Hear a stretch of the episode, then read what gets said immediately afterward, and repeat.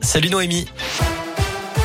Salut Cyril, salut à tous. À la une des accidents en série ce vendredi dans la région, la 42 est toujours coupée à Miribel en limite de l'Ain et du Rhône après un carambolage impliquant cinq véhicules dont un poids lourd transportant de l'amiante.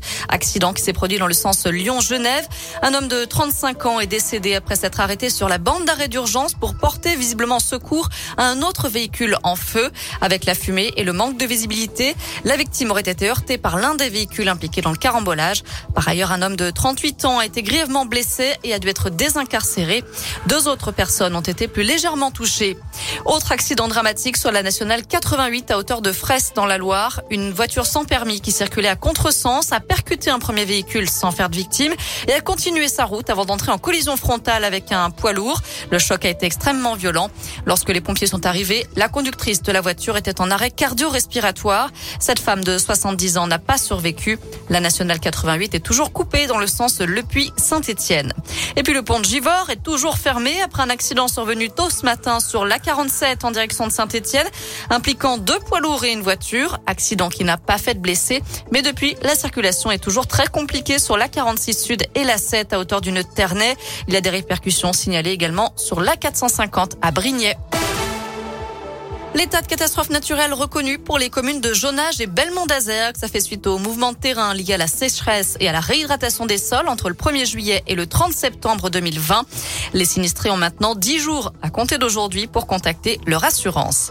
Une bonne nouvelle pour le porte-monnaie des Français. Le taux d'intérêt du livret A va doubler le mois prochain, passant de 0,5 à 1%. Annonce du ministre de l'économie.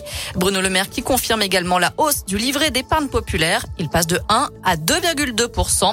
Un livret destiné à tous les Français qui gagnent moins de 20 000 euros par an. Autre bonne nouvelle pour le pouvoir d'achat, le gouvernement et EDF ont trouvé un accord pour limiter la hausse des prix de l'électricité à 4% cette année. À cause de la flambée des cours, l'augmentation aurait pu atteindre les 35% sans cet accord. Un coup de pouce qui va tout de même coûter près de 8 milliards d'euros à EDF.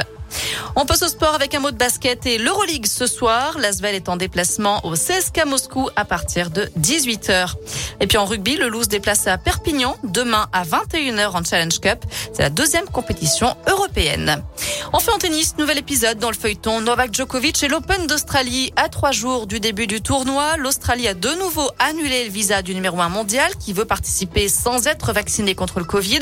Le gouvernement souhaite que le Serbe soit de nouveau placé en rétention à partir de demain matin. Voilà pour les infos. Côté météo, cet après-midi, on profite de belles éclaircies. Les températures ne dépassent pas les 4 degrés. Demain, ce sera grosso modo la même chose. On va se réveiller sous le brouillard, brouillard givrant, donc attention sur les routes. Et ensuite, on aura droit au soleil. Merci beaucoup.